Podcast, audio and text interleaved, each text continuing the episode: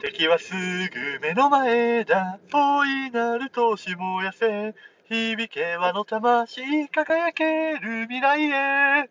かっ飛ばせ、ヤマト。はいはい、どうも、関西在住ベイスターズファン、ハマースキーをお届けいたします。野球とハロプロが好きならそれでいいじゃない。えー、今年もありがとうございました。来年もよろしくお願いします。つってね、えー、今朝収録して配信したんですけども、えー、ね、打ちっぱなし行ってきまして、あのとね、家の掃除して今打ちっぱなし行ってきて、えー、あの、小腹が空いたんでね、ちょっと、もう一回グラコロ食べちゃいましたよ。12月で4回5回ぐらい食べてますね。いやー、よう食べました、今年はね。今日からあれですよ、マクドナルドのポテトの、えー、全サイズがまた、えー、解禁されましたんでね、あの、先日まで、昨日までは。としばらく S サイズしかなかったんですけども、まあ、ポテトの提供も戻り、いや、よう混んでますわ。みんな、みんなやっぱりあれですね、外食してますね。いろんなお店が、えー、車用件止まってますわね。で、マクドもわー並んでるからこ、これは大変やな思ったけど、ぜほほぼドライブスルーとかテイクアウト待ちで、意外と店内で食べるとあっさり食べれるっていうね、えー、そんなラッキーって思いながらね、ささっと食べてきましたよ。まあ、あとは、えー、お家帰って、まあ、あと買い出しかな、ちょっとあるのと、してのんびり過ごしますよ。本当にこれは、えー、正真正銘ラストですね。今年のね、2021年ラスト配信。えー、なぜ回したか。まあ、野球界の情報もちらほら追いながらね、なんかなーっていうのを見てたら、まあ、あの、社会人ね、あの大学卒業、高校卒業の子らが、えー、まあ、進んでいく進路も出る中で、一方で、あの、優待っていうのもね、まあ、あの、まあ、車両に専念するのか、まあ、会社自体から席を外すのかとか、いろいろありますけど、まあ、社会人野球で優待の話がいろんな、えー、チームで出てて、まあ、ちょっとこ個人的に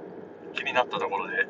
2つほどピックアップしとこうかなっていうので、まあ、興味気になったのが NTT 東日本の、えー、とその優待の一覧で出たんですけど、えー、白金光太くんですね。いやー、駒大の時はドラフト候補として、まあ、結構雑誌、ドラフト雑誌とかにも載ってましたし、実際、やっぱストレートの強さ、スピードっていうのはすごい魅力的なピッチャーだったんですけど、まあ、日体大柏から、えー、駒澤大学ですね。えー、で、NTT 東日本で今年で、えー、3年目かな、だから25歳の年なのかな？うん、まあ、もともとそうやって大学時代からプロを目指してる子ではあったんでね、まあ、こう3年経って諦めがついてもう、きっぱりやめるっていう感じなんでしょうかね。うん、非常に惜しいところではありますね。本当大学時代は、あのドラフトにも引っかかるのかなっていうふうに見てた選手の一人でしたし、まあ、注意回で取れたらいいなって思ってた選手ではあったので、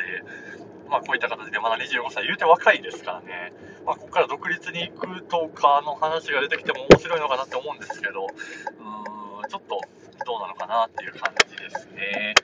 で、同じく、まあ、この子より学年で言うと1個、その駒沢大学の時やと1年下の学年で、まあ、こちらの子はもう皆さん結構ご存知だと思うんですけど、上野翔太郎ですね。まあ、中京大中京での甲子園でのピッチング、まあ、ないし、あの、アンダー18日本代表でのピッチングっていうところで、まあ、皆さんの記憶にも、えー、2015年の、えー、日本代表でしたね。まあ、いわゆる清宮とか、お声とかあの時ですよね。まあまあ、記憶にも新しいっちゃでももう、6、7年前になるんですかね。ね、あのー、そのお声率いる関東一高対中京大中京で、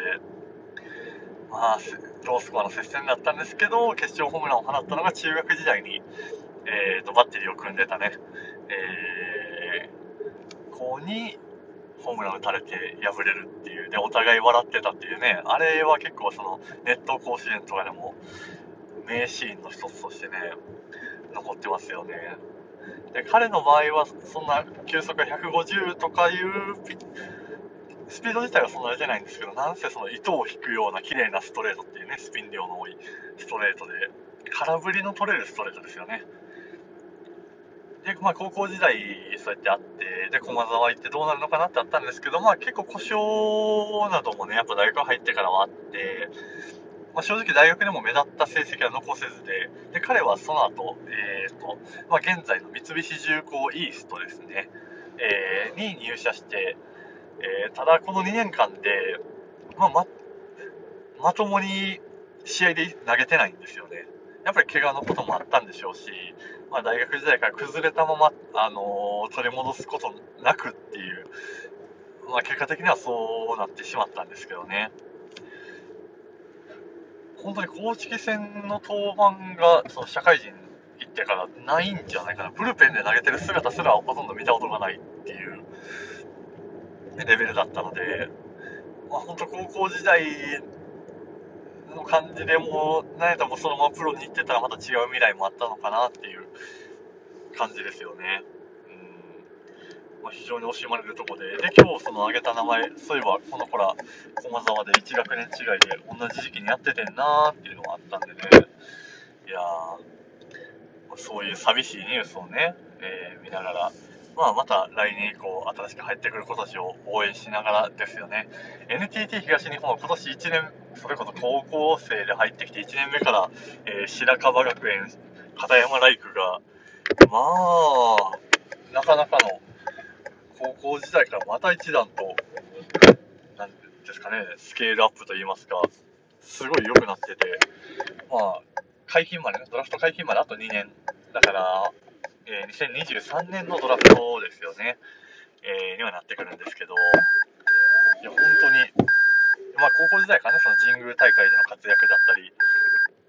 まあ、彼もそのドラフトで注目されるピッチャーではあったんですけど、いや、まあ、なんせ、えー、社会人に入って、より良くなってるっていうところでね、今年のその社会人ルーキーたちの中で一番びっくりした選手やなっていうのがあったので、まあ、来年以降のその片山君は非常にまた注目して追っていきたいなというところですよね。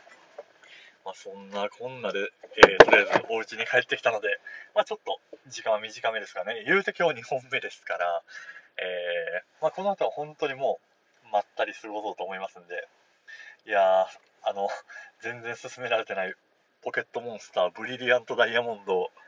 えー、とっとと進めようと思いますよ。もうそんなに用事はなかったはずなんでね。はい。まあ、今度こそ えー、皆様良いお年をということでね。はい。また来年も、早かったら明日の早朝に、えー、新年明けましておめでとうございます配信してるかもしれないですし、まあ、そんなこんなで、ぼちぼちとやっていきますので、また来年も私、私浜月の方よろしくお願いいたします。えー、それでは、お疲れ様でした。失礼いたします。